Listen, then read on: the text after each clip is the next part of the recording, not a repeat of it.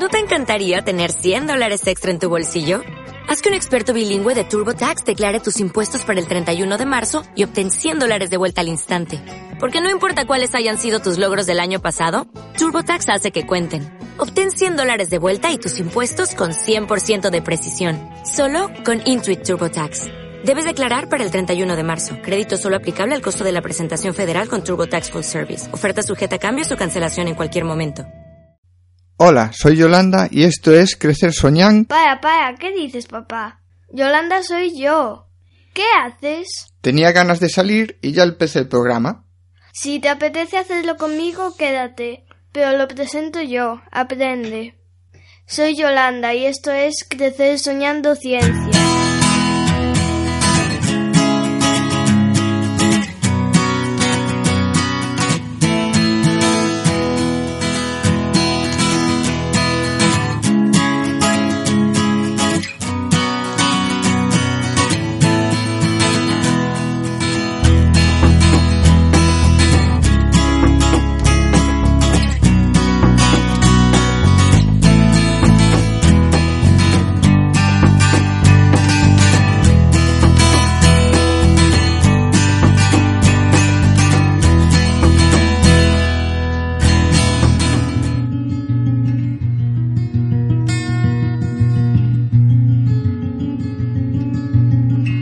Yola, hoy a quién vamos a conocer. Si quieres con tu ayuda podemos hablar de las calculadoras de Harvard.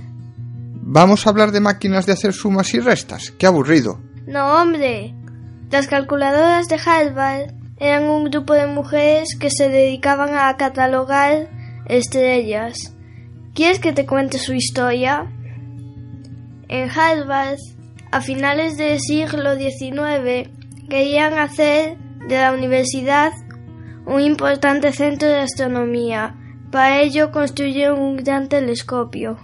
Con el telescopio llegó muchísima información del cielo. Y claro, había que ordenar esa información. Para ello, el director del telescopio decidió que para hacer esos trabajos rutinarios en los que no se necesitaba pensar lo mejor era contratar mujeres. ¿Qué pasa? ¿No creían que las mujeres pudierais pensar? En aquella época no. Era un mundo de hombres como veas a continuación. Las chicas dirigidas por la criada del director del observatorio que se llamaba Wilhelmina Fleming descubrieron miles de astros, establecieron un método de catalogación que aún se usa descubrieron herramientas de cálculo de distancias de los objetos celestes con la Tierra y que las estrellas estaban hechas fundamentalmente de hidrógeno. Lo triste e injusto de esto es que muchos de estos descubrimientos no fueron reconocidos, ya que iban firmados por hombres. ¡Qué injusticia! ¿Y sabes qué era injusto también? Los hombres cobraban más que las mujeres. Eso ya no pasa, ¿no, papá? Vale, ya entiendo. Os voy a contar algunos de los descubrimientos de alguna de estas mujeres. Wilhelmina Fleming descubrió 59 nebulosas gaseosas, 310 estrellas variables y 10 novas. En 1888 descubrió la nebulosa Cabeza de Caballo.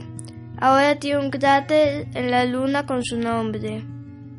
Henrietta Leavitt tuvo muchísima importancia por su estudio de las estrellas variables y los cálculos de las distancias estelares. También tiene un cráter en la Luna.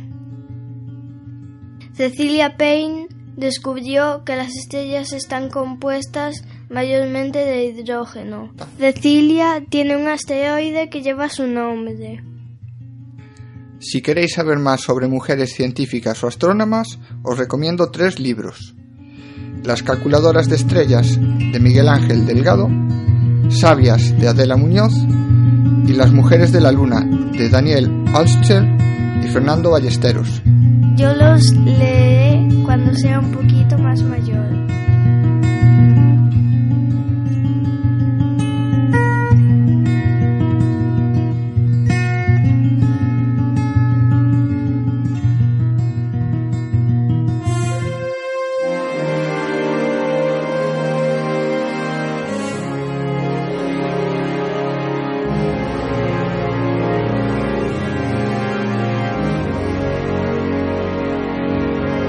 Muy interesante lo que nos contaste, pero ¿cuándo puedo hablar yo?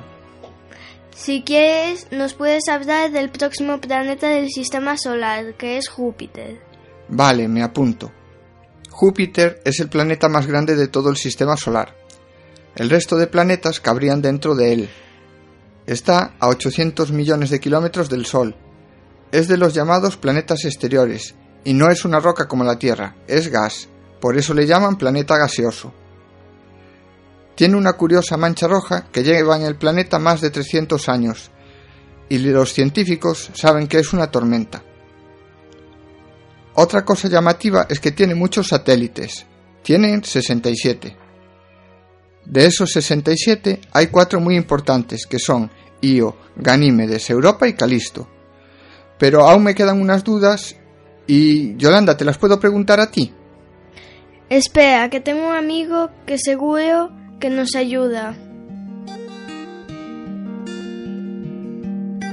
Once a jolly swagman camped by a billabong under the shade of a coolabah tree. And he said, Hola Ángel, aquí tengo estas preguntas de mi padre. ¿Es cierto que si Júpiter fuera más grande podría haberse convertido en una estrella? Hola Yolanda. Pues sí, efectivamente Júpiter es eh, un planeta enorme. Es el mayor planeta del sistema solar. Tiene 318 veces la masa de la Tierra. Así que con respecto a nuestro planeta es un objeto enorme. Aún así, no es lo suficientemente grande como para poder ser una estrella. No obstante, siempre ha habido ese pensamiento, particularmente en ciencia ficción, de si Júpiter quizá hubiese sido un poco mayor, ahora mismo tendríamos dos soles en el sistema solar. Aunque bueno, si eso hubiese ocurrido, posiblemente nuestro sistema planetario sería muy distinto a lo que es ahora. En verdad, hacen falta 1047 planetas como Júpiter para conseguir una estrella como el Sol. O sea, todavía sigue siendo un objeto pequeño. Pero está ahí, ahí. Solamente si fuese 13 veces mayor, sí sería una estrella, una estrella frustrada que se llaman, una estrella de tipo enana marrón. Un tipo de objetos que están entre 13 y 80 veces la masa de Júpiter y que muchas veces también lo hemos encontrado los astrofísicos flotando en los, en los cúmulos de estrellas. Y son objetos muy interesantes porque están ahí, entre el límite de lo que sería un planeta grande, gaseoso tipo Júpiter, con lo que sería una estrella pequeña, enana, de baja masa y fría. Por ejemplo, la estrella de Trappist 1 del sistema del que estuvimos hablando en la otra ocasión, esa tiene solamente el 8% de la masa del Sol y de tamaño es solamente un poco mayor que Júpiter. O sea que todo esto es un sistema, son sistemas muy interesantes para estudiar nuestros distintos límites entre unos y otros. Sabemos que Júpiter tiene muchos satélites, algunos de ellos muy interesantes, especialmente la luna de Europa. ¿Por qué tiene tanto interés? Las lunas de Júpiter son objetos realmente fascinantes, porque muchas veces se parecen más a planetas como la Tierra, planetas de tipo terrestre, que a un satélite pequeño y diminuto alrededor de otro objeto. Son objetos que además muchos de ellos tienen cierta actividad, son geológicamente activos y por eso son tan interesantes desde el punto de vista del estudio y de la comprensión de cómo funcionan cuerpos del tipo la Tierra. En particular, las cuatro grandes lunas de Júpiter, las lunas galileanas, Io, Europa, Ganímedes y Calisto, son realmente mundos sorprendentes a explorar. De estas cuatro lunas, Calisto, que es la más alejada, es la que parece que no tiene mucha actividad, no se ve muy bien, está muy craterizada, pero todas las demás tienen signos que nos indican que recientemente o muy recientemente el terreno se está cambiando, están habiendo procesos geológicos que están cambiando la superficie de estos satélites. Ganímedes, por ejemplo, tiene una parte donde se ven muchos cráteres de impacto, mientras que en otra zona es mucho más llana, mucho más lisa, indicando de que algo recientemente ha borrado los cráteres. Y luego también tenemos el satélite más cercano, que es Io, que es un mundo realmente eh, extraño, porque no tiene ningún cráter de impacto. Eso es debido a que tiene una gran actividad de volcanes, volcanes que sobre todo emiten azufre. Hay 150, quizá incluso 200 volcanes que se saben que ahora mismo están activos alrededor de Io. Y eso hace que vayan limpiando poco a poco toda la superficie de los impactos, de los cráteres que tenían antes. Realmente es un sitio fantástico para estudiar. En cualquier caso, el satélite de Júpiter más fascinante es Europa. Europa es un mundo también pequeño, pero aún así tiene una enorme corteza de hielo con algunos cráteres de impacto, otros no, y ciertas eh, llagas como grietas que han mostrando que también tiene actividad en su interior.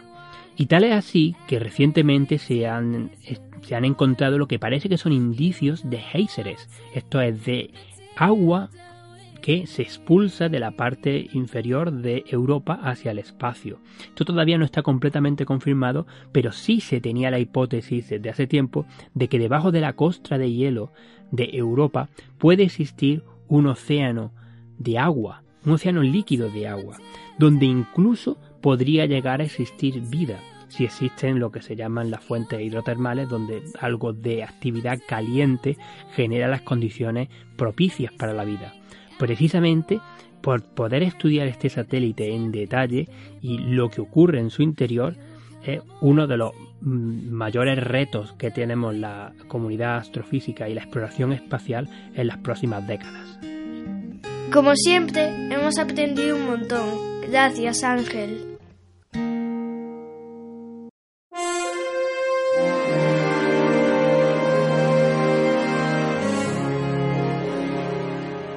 Yo os voy a hablar sobre la mitología de Júpiter. Júpiter se, se convirtió en el más grande de los dioses del Olimpo, dios de la luz.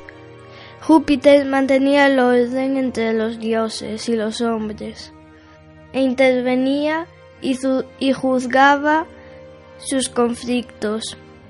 Sus decisiones eran justas y equilibradas. En nuestro blog vamos a dejar fotos de Júpiter que hizo la sonda Juno.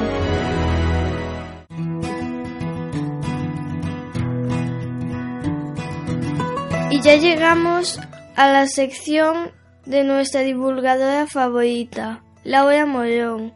Seguimos conociendo grandes inventos e inventores. Hola Yolanda, hoy quiero hablaros de la Enciclopedia Mecánica, la precursora del libro electrónico. Un invento de la maestra Ángela Ruiz Robles que perseguía, en sus propias palabras, aliviar el aprendizaje, conseguir los máximos resultados con el mínimo esfuerzo. Angelita, como la llamaban sus conocidos, nació en Villamanín en 1895.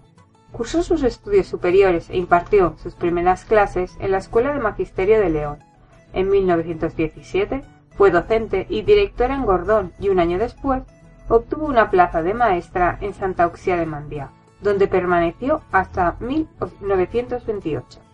Durante ese tiempo, cuando cerraba la escuela, daba clases particulares de forma desinteresada y escribía las cartas de los habitantes a sus familiares que habían emigrado a América. En 1928 se trasladó a vivir a Ferrol con su familia y seis años después empezó a ejercer una importante labor educativa como gerente y maestra de la Escuela Nacional de Niñas del Hospicio de Ferrol. Su compromiso por la educación se acrecentaba y entre 1938 y 1975 fue profesora de la Escuela Obrera Gratuita del Instituto Ibáñez Martín y creó su propia Academia de Enseñanza para Adultos, a la que puso el nombre de El Maca, en honor a sus hijas Elena, María Elvira y Carmen. En esos años también contribuyó a la enseñanza con la redacción de un total de 16 libros de texto, y el desarrollo de tres inventos con fines didácticos, el atlas científico-gramatical, el método taquimecanográfico y el invento al que dedicamos este episodio, la enciclopedia mecánica.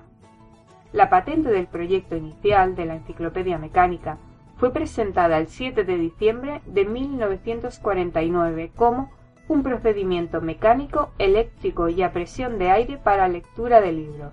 Era un libro audiovisual interactivo con luces, botones para escoger distintas opciones, sonido y múltiples contenidos. Un artilugio que, salvando las distancias, incorporaba las prestaciones que hoy día pueden tener los ebooks o las tabletas electrónicas. Ángela estaba convencida de que su enciclopedia mecánica transformaría el aprendizaje y se mantuvo al corriente de los pagos por las anualidades de su patente hasta 1961. Pero a pesar de los esfuerzos que hizo, no fue posible convertir la antigua enciclopedia escolar a la enciclopedia mecánica. Ante tal imposibilidad, el 10 de abril de 1962 solicitó una nueva patente bajo el título Aparato para lecturas y ejercicios diversos, de la que sí se construyó un prototipo en el Parque de Artillería de Ferrol, en diversos metales y madera. Tenía el tamaño de un libro de 24 por 22 centímetros de formato y un grosor de 6 centímetros. Su creadora lo paseó por certámenes y exposiciones. Estaba segura de su utilidad, de que representaba una innovación en pedagogía y didáctica. Quería transformar la educación tradicional basada en la memorística hacia un aprendizaje interactivo y razonado, pero no pudo ser. La enciclopedia mecánica recibió premios, distinciones y elogios. Fue aprobada por el Ministerio de Educación para su eventual uso en las aulas, pero, a pesar del esfuerzo de su inventora, no despertó el interés necesario para su comercialización. Ni siquiera en los 70 logró que viera la luz una versión en plástico que hubiese estado al alcance de cualquier escolar. Ángela nunca pudo ver su invento en las manos de los niños.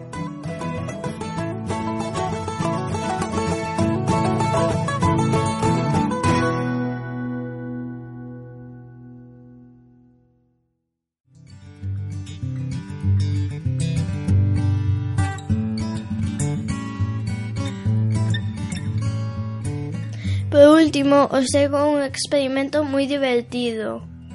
Incluso lo podéis usar como un juego. Haría falta un vaso, mina de lápiz molida, un poco de tinta. La idea es descubrir las huellas dactilares. Las huellas dactilares son distintas en todas las personas, con lo cual para jugar lo que vamos a hacer es que alguien de la familia coja un vaso sin que nosotros lo sepamos donde quedarán las huellas. Le pedimos a toda la familia que dejen sus huellas en un papel y ahora lo que debemos hacer es espolvorear con un pincel la mina molida del lápiz en el vaso y con eso ya tendremos la huella. Luego tendremos que comparar la huella del vaso con las de la con las de tinta del papel y descubriremos al culpable.